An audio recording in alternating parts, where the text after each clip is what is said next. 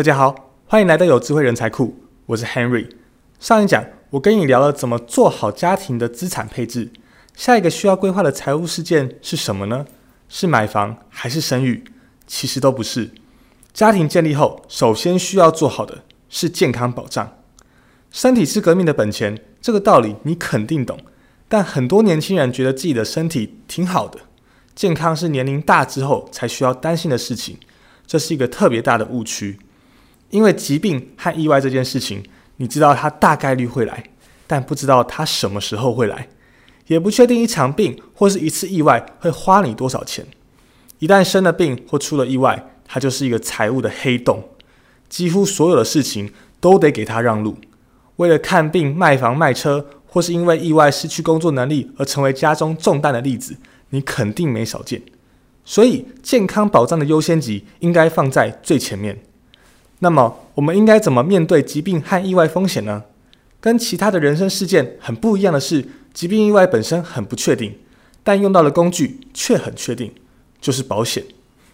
保险本质上是一种杠杆，来帮你未雨绸缪，用小钱撬动大钱。万一疾病意外出现了，你就能够有一个专款专用的账户来应对这件事情，而不用急的去四处筹钱。现在买保险一点也不新鲜，但一到了实操阶段。还是有很多人会犯迷糊，那么多的保险商品，家里还有这么多的人，该怎么选呢？这一讲我就来把健康保障这件事情讲明白。首先要说明的是，我们在配置健康保险的时候，并不是为了买而买，而是要用来应对不同程度的疾病或事件。生活中当然是各种头疼脑热的小病最常见。对于日常小病，就算用不到商业保险，国家基础的保障也已经做到了基本的覆盖。建议你好好利用起来，健保就不用我多说了，这是国家的福利政策。去过医院的人都知道，有没有健保差别相当大。有了全民健保这样的基础保障，日常的小病开销就不会造成太大压力了。但是随着年龄的增长，要是出现了中症甚至重大疾病，健保报完之后还得自费几十万甚至上百万，普通的家庭压力肯定是不小的。另外，患病不免会影响工作，到时候收入影响了。也没办法安心养病啊！想要防范这部分的风险，就要引入商业保险了。那么该怎么买呢？市面上的保险商品太多了。其实不管是保险公司把名字取得多么花俏，商业的医疗保险归纳起来就是三类：治疗前理赔保障、治疗中理赔保障、治疗后理赔保障。治疗前理赔保障像是重大伤病或是癌症保障。在医院诊断出来之后，会需要较大的一笔开支进行治疗的补偿。治疗中理赔指的是治疗过程当中的花费能不能得到弥补，包括我们可能因此不能工作受到的薪水损失补偿，以及修复其一切花费的弥补。治疗后理赔保障指的是在医院治疗后，可能还会给我们遗留下来终身重大的伤害，像是失能或是需要长期照护的时候，能不能得到一笔或是多笔的补偿？我的建议是。保险的规划先后次序为：意外险、医疗实支实付、重大伤病与癌症、失能长照险，最后是寿险。我们来分析一下，意外险就是保障意外受伤、住院、烧烫伤、骨折及意外失能的花费。很多人会觉得自己已经买意外险了，殊不知只有保障意外身故或是意外全残，那种意外险的效益是非常低的。而意外险保障建议，烧烫伤一次给付是两百万以上，实支实付至少五万。单张意外险的保费可以抓在每年两千到四千元就可以了。年轻人购买产险公司的意外险，虽然没有保证续保，但一样的保障在寿险公司会贵上两到三倍。年纪到六十五岁左右，可以再换成寿险公司的意外险，能自动且保证续保到八十岁左右。医疗实支实付的话，就是为了因应现在许多健保不给付项目，众多的手术和药物都是几万甚至到几十万的报价在起跳的。在自己身体还没有体况之前，建议先把这一块补足。使用两家甚至三家保险公司的实支实付都是合理的。在这当中也有很多条款细节，一定要了解清楚，以免在未来真正遇到理赔争议时后悔莫及。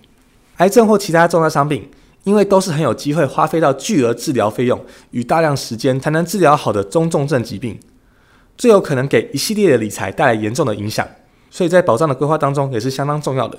建议可以做到一百万左右的保额。失能险的部分，保障的是万一发生需要长期治疗时，能让自己在经济上不受到太大的冲击，甚至连累到家人的加强保障。由于这部分的保障相对来说是贵很多的，在预算有限的情况之下，不会优先考虑。最后，寿险的部分就是属于自己在家庭责任相当重要的一环。想想，如果你是一家之主，家中的经济状况是因为有你才能够正常的运转下去的时候，你的生命保障安全是不是就显得格外重要呢？至少我们在真的发生不幸的时候，不会因此让整个家庭都为之沦陷下去。了解这几个特点，你就会知道我为什么归结出这样的顺序了。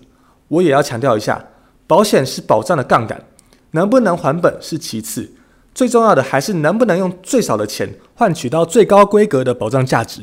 到这里总结一下，我们在配置健康保险时，可以按照意外险、医疗实支实付、重大伤病与癌症险、失能长照险，最后是寿险的顺序做规划。另外，如果你的公司给了团体医疗险，那也是应对健康风险很重要的工具。听到这里，可能会有人问：全民健保没有问题，可是意外险、医疗险、寿险保费少的每年几百块，多了可能成千上万。要是资金充足，当然给全家每个人都买上，保障越多，保额越高越好。可是普通的家庭预算有限，该怎么安排呢？这里我给你几个建议，希望对你有用。首先，总预算需要控制好，不要为了买保险影响正常生活。我的建议是在保障型的保险，包括意外险、医疗险、重大伤病险、癌症险、长照险、失能险和寿险的总保费不要超过家庭年收入的十五趴。比如说，家庭每年收入大概是一百万，全家加在一起买保障型的保险就不要超过十五万。在这里，各个保险的比例可以看你自己安排。总预算定好之后，第二个问题就是谁先买谁后买。我的建议是全民健康保险。意外险与实支实付险这些基础的保障，要保证家里所有人都有。剩下的资金，我们可以做一些成员配置的优先级，先大人后小孩，先主力后其他。先说先大人后小孩，我见过很多父母，因为非常爱自己的孩子，从孩子出生的时候就给他买各式各样的保险产品，自己呢却在裸奔。这种行为非常不可取。你自己生病了，钱花没了，谁来照顾孩子呢？所以大人一定要优先保障，记住，大人是小孩子最大的保险。大人之间的策略是先主力后其他，也就是先给家庭中经济贡献最大的那个主力成员投保，因为他一旦出现意外，对整个家庭的经济影响非常大。按照我刚才说的产品优先级，把他的保险补充完整之后，如果还有资金，再给其他的成员依次配置。第三个问题是，市面上有那么多的意外医疗产品。该怎么选择呢？由于保险因应时下瞬息万变，我建议定期找一个可以信任且足够专业的保险专家帮忙检视并给予建议配置，最好还能够有另外一个足够中立的专家一同参与讨论，才能够有效的把钱真正花在刀口上，解决我们的医疗保障难题。